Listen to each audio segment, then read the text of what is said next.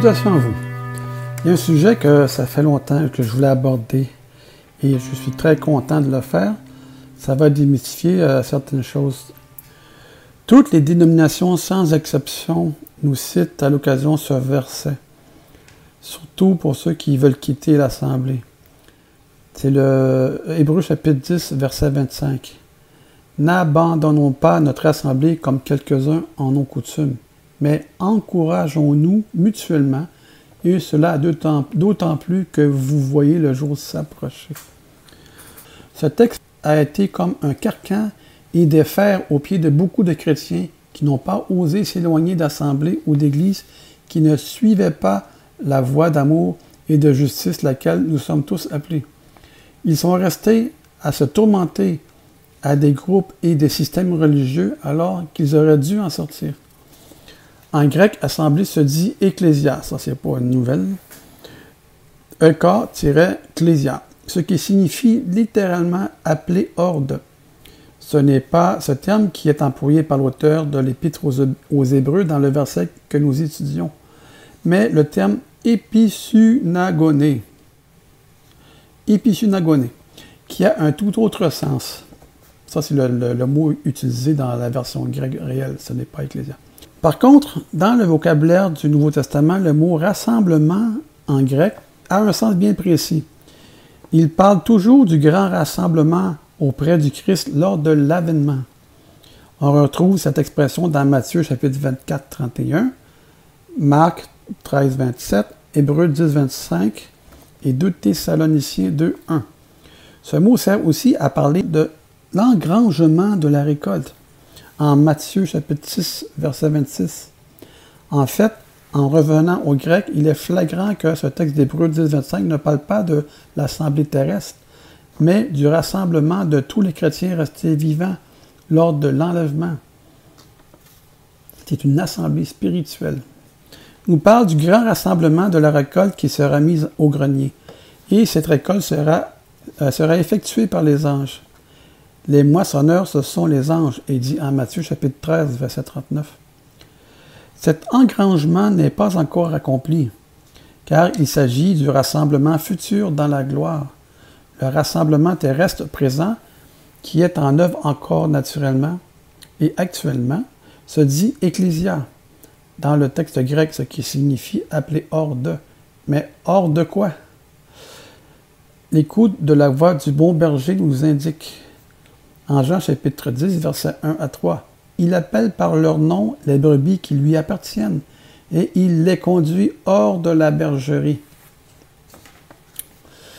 Tout ça pour dire que la traduction habituelle de Hébreu 10, 25, N'abandonnez pas votre assemblée, qui ligote tellement de chrétiens dans des systèmes injustes et sectaires, n'est pas plus fidèle au grec qu'elle n'est fidèle à la pensée néo-testamentaire. En fait, cette exhortation dirige nos pensées vers un objectif glorieux, le rassemblement auprès du Seigneur, et nous encourage à ne pas le perdre de vue. Le verbe grec qui est traduit par n'abandonnez pas signifie littéralement ne laissez pas derrière. Si nous relisons ce texte en entier, Hébreu 10, 19 euh, à 39, nous voyons bien que l'auteur nous parle ici du cheminement qui nous mène du pardon à la croix qui est le fondement de la nouvelle alliance, à l'accomplissement de la communion parfaite dans la gloire du tabernacle céleste. Il n'est absolument pas question dans ce texte de réunion dans des locaux terrestres. L'auteur veut nous voir diriger nos regards et notre espérance vers les choses invisibles et éternelles, vers ce moment merveilleux du retour du Christ.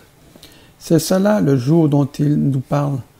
Il ne veut pas que nous le laissions en arrière, comme certains enseignants faussement inspirés qui, déjà à cette époque, prétendaient que le jour du Seigneur était un événement du passé qui a déjà eu lieu. On peut voir ça en 2 Timothée chapitre 2 verset 18. Des enseignants faussement inspirés qui disaient que l'avènement avait déjà eu lieu, avait passé. Il y en a encore qui disent ça aujourd'hui. Je ne sais pas comment ils peuvent en venir à cette conclusion-là. Nous voyons mieux que cette traduction malheureuse ne sert que les intérêts de ceux qui préfèrent garder le contrôle sur les brebis pour qu'elles restent passives toute leur existence dans l'enclos de leur bergerie. en donnant de leur temps et de leur argent pour servir une vision qui n'est pas la leur, et les laissent misérables et prisonniers, comme si Dieu était un tortionnaire et que le salut passe par l'assiduité à une dénomination ou dans un bâtiment. Le salut ne passe pas par l'appartenance à une assemblée ou de sortir ou pas. Il me semble qu'il n'est pas honnête d'enfermer les chrétiens dans une pensée qui se trouve nulle part ailleurs dans le Nouveau Testament. Au contraire, toute l'histoire chrétienne est dans une dynamique de séparation d'avec ceux qui ne pensent qu'aux choses de la terre, dans l'espérance d'un rassemblement futur avec le Seigneur, le jour de son avènement. Ce texte est brandi au-dessus de la tête de ceux qui veulent sortir du système et vise à mettre en marche des dynamiques de peur chez les auditeurs. Les gens restent alors à leur corps défendant dans des groupes déviants dans lesquels se pratiquent des choses injustes parfois par peur de désobéir à cette mauvaise traduction d'Hébreu 10, 25. Ils préfèrent rester pour ne pas désobéir à la parole de Dieu. L'analyse des différents éléments de ce mot permet déjà de comprendre comment il est composé, mais une observation du contexte et des autres emplois de ce mot dans les évangiles et les épîtres, huit fois en tout et pour tout, permet de donner à la phrase un sens un peu différent. Il faut savoir qu'un verbe tiré de ce mot, episonago, est employé dans Marc chapitre 13, verset 27 et dans cinq autres passages. Alors on verra le Fils de l'homme volant sur les nuées avec une grande puissance et avec gloire. Alors il enverra les anges et il rassemblera les élus aux quatre vents, de l'extrémité de la terre jusqu'à l'extrémité du ciel.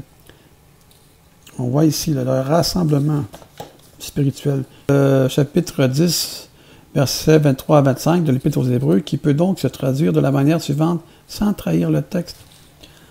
Emparons-nous fermement de la profession de notre espérance concernant son retour.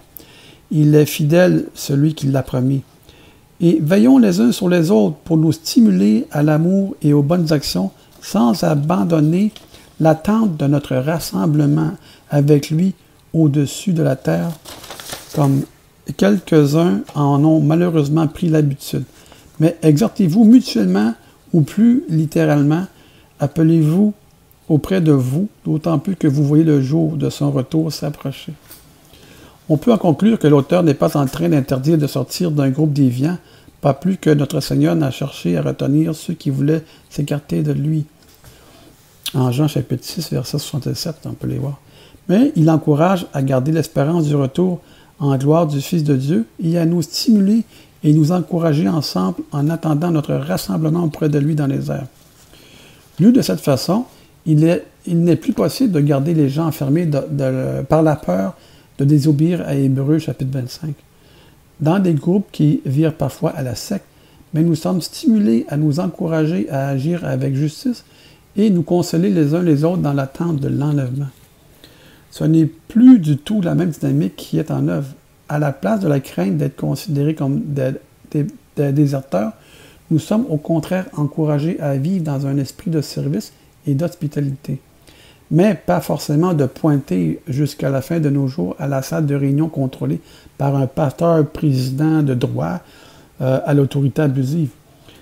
Les gens restent souvent trop longtemps dans des systèmes corrompus par peur de se retrouver isolés car ils ignorent que la communion ne vient pas de l'agglomérat des chrétiens dans un même lieu et une même organisation ou dénomination, mais que c'est la marche dans la lumière, Christ qui nous, établit mutuellement en communion. Jean 1 Jean chapitre 1 verset 7 Si nous marchons dans la lumière comme lui euh, lui-même est dans la lumière, nous sommes mutuellement en communion. Sortir de l'enclos. L'un des exemples les plus clairs de la dynamique d'extraction de l'Ecclésiaste appelé hors se trouve dans l'Évangile de Jean au chapitre 10 avec l'image du bon berger qui appelle ses brebis à sortir de l'enclos où elles sont enfermées dans une sécurité statique qui ne permet pas une alimentation saine pour se rassembler au dehors en suivant sa voie qui les amène dans les pâturages nourrissants. Ça, j'aime ça, je vais le relire encore une fois. Et c'est l'image du bon berger qui appelle ses brebis à sortir de l'enclos où elles sont enfermées dans une sécurité statique qui ne permet pas une alimentation saine pour se rassembler au dehors en suivant sa voie qui les amène dans des pâturages nourrissants vers la liberté. Seul le Christ sauve. Quand je dis que ce fameux texte d'Hébreu 10.25 n'est pas traduit correctement, c'est parce que le concept qui ressort de cette mauvaise traduction ne se trouve nulle part ailleurs dans les enseignements du Nouveau Testament. Effectivement, car si on en croit cette manière de traduire, ceux qui se retirent, sous-entendu, de l'Assemblée, se perdent en Hébreu chapitre 10, verset 39. Ce qui voudrait dire que c'est l'Assemblée qui nous sauve, ou en tout cas que nous ne pouvons pas être sauvés si nous nous en partons. C'est effectivement ça. Si tu quittes ton assemblée, ça sous-entend que tu vas perdre ton salut. C'est anti-biblique, ça ne se retrouve pas dans le Nouveau Testament. Ça, c'est pas correct. Il y a quelque chose qui cloche là. Nous savons tous que le système catholique en a fait un adage célèbre et terriblement contraignant. Hors de l'Église catholique, point de salut. Exactement ça. Toutes les dénominations se servent de ce fameux euh, passage mal traduit. Mais, hormis cette mauvaise traduction, il n'y a rien dans le reste de l'Écriture qui puisse nous laisser croire une chose pareille. Ce qui nous sauve, ce n'est pas l'Église locale ou universelle, mais c'est le Christ, Jésus, par son sacrifice à la croix seulement. Ce sacrifice a été accompli par l'agneau de Dieu une fois pour toutes. Donc, ce n'est pas davantage le sacrifice de l'Église qui pourrait sauver qui que ce soit.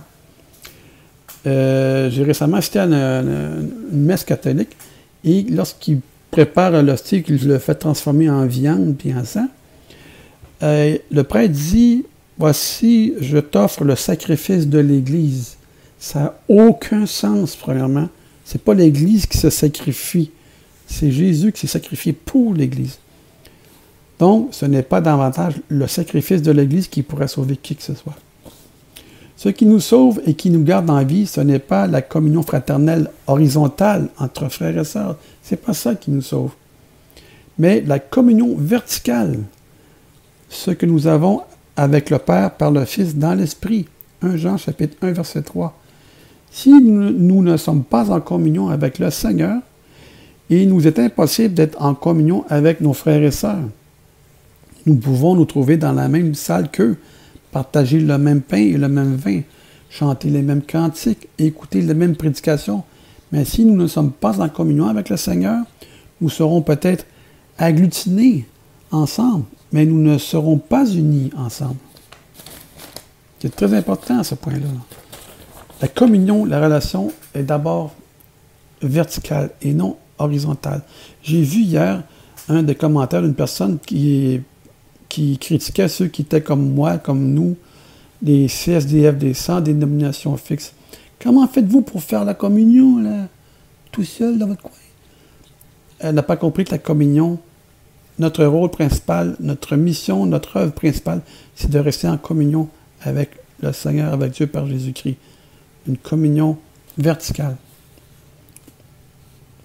L'esprit de liberté.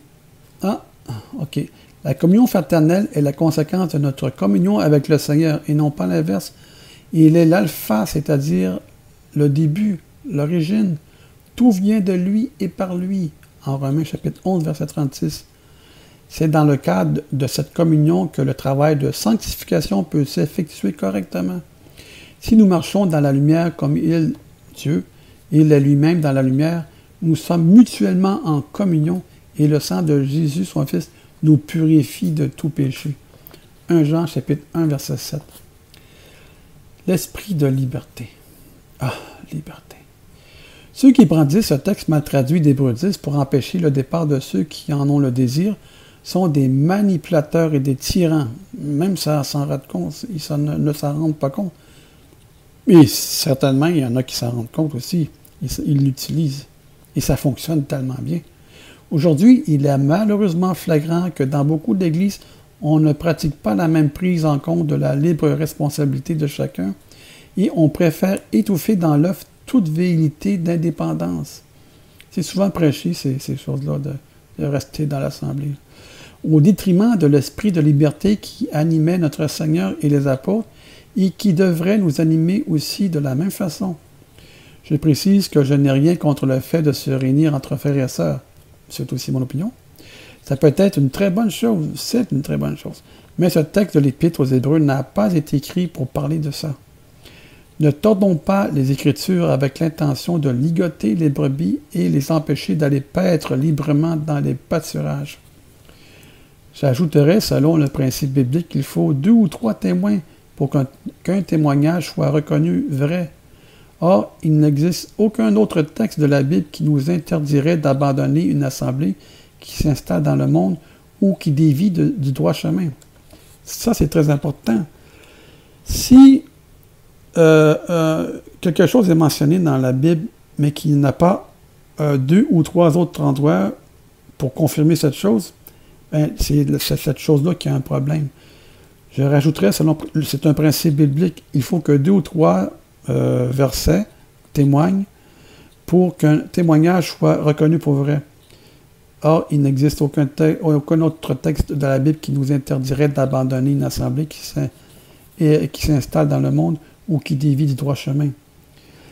mais par contre, il existe une quantité de textes qui nous encouragent à vivre la communion fraternelle partout où nous le pouvons, pour mettre au service des autres le don que nous avons reçu, de façon à nous consoler et nous édifier mutuellement.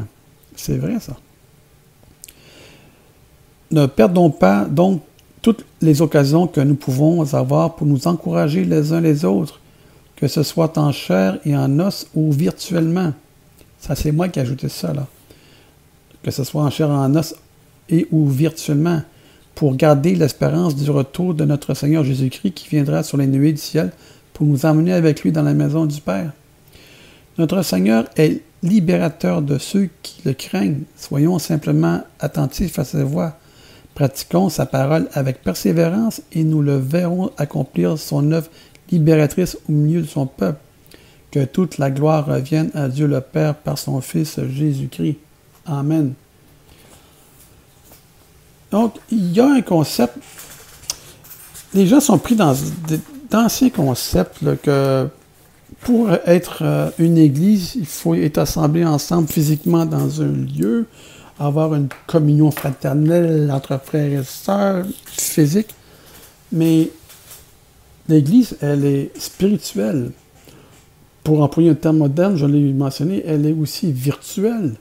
La communion que j'ai avec vous par ces vidéos et vous par l'interaction de vos commentaires, euh, il y a des gens qui m'écrivent par courriel euh, privé, euh, on s'encourage, je les encourage. On, on s'appuie. nous sommes l'Église virtuelle. J'ai des frères et sœurs, moi, qui sont partout à travers la planète. C'est une communion que nous avons ensemble présentement. Ça, nous sommes actuellement en train de faire l'Église. Il y en a deux ou trois qui m'écoutent, qui sont en, accord avec ce que je dis. Mais c'est ça l'Église. Et on, si j'ai tort, on discute. Donc, une interaction qui se fait. Nous sommes à l'ère du virtuel. Pas étonnant que les églises se vident aussi. Les gens se tournent beaucoup sur les réseaux sociaux. Il y a Facebook, il y a des églises virtuelles qui sont là. Vous pouvez assister à, des cérémonies, euh, peu importe la dénomination que vous voulez, par le virtuel. La communion se fait aussi dans l'instantané. Si je fais un, Skype avec un, de vous ou quelqu'un, c'est une communion. Là où deux ou trois s'assemblent en, mon nom, je suis au, milieu d'eux. Que ce soit par les technologies ou physiquement, je te touche. Tu n'es pas obligé de me toucher, là. et pire que ça, Dieu est toujours, nous sommes toujours en communion avec Dieu directement. Enferme-toi dans ta chambre, prie le Seigneur, et le Seigneur qui te voit dans, euh, dans ton intimité te le rendra. Dans l'Ancien Testament, euh, les rois, euh, les gens, les prophètes priaient pour eux-mêmes. Ils ne demandaient pas au peuple entier de prier pour eux. Il y a même un roi qui était qui s'était fait dire par un prophète qui lui restait disant qu'il était pour mourir. Et ce roi-là s'est couché euh, toute la nuit à pleurer. Dieu de l'implora de ne pas le faire mourir. Dieu a eu pitié de lui. Il lui a donné dix ans. Dieu a tellement été attristé par sa prière en solo qu'il lui a donné dix autres années à vivre. Parce que son cœur saignait de voir son enfant pleurer seul dans sa chambre, dans son lit. Donc, l'histoire de qu'il faut être plusieurs pour prier, etc., c'est de la bouillie pour les chats. Ça, c'est pas vrai c'est bien compris ensemble ou compris par un moment interposé. Si je vous demande de prier pour mon épouse présentement, l'exemple, mais vous allez prier euh, pour mon épouse plusieurs à la fois. Ça ne tient pas la route, ça. C'est faux prétexte pour nous maintenir dans leur boîte. La vie chrétienne est une vie de liberté. La liberté se vit. Euh, Dieu a un plan pour tout le monde, ceux dans les dominations et ceux qui ne sont pas dans les dénominations. Et lorsque la trompette retentira, tous ceux qui nous critiquent verront se lever une armée invisible, nous, nous tous, pour aller combattre avec le Seigneur. Et c'est ce qui attend le monde aussi. Les gens ne savent pas qu'il y a euh, une armée de Christ normande. Je parle d'une armée spirituelle, bien entendu. Ne prenons pas les armes. Les armes sont spirituelles. Nous avons amené un combat spirituel. Sur ça, ça me fait tellement de bien de leur remettre ça sur le nez. C'est ce passage-là culpabilisateur, mal compris, aussi mal traduit. Euh, donc, euh, ça fait du bien. Des fois, c'est des fois, c'est parfait, c'est merveilleux. Sur ça, je vous dis, soyez tous bénis et n'ayez pas honte. Vous avez le droit de vivre dans la liberté. C'est ce que Jésus nous a, euh, nous a montré. C'était une vie de changement intérieur, changement d'attitude. Sortons de la bergerie.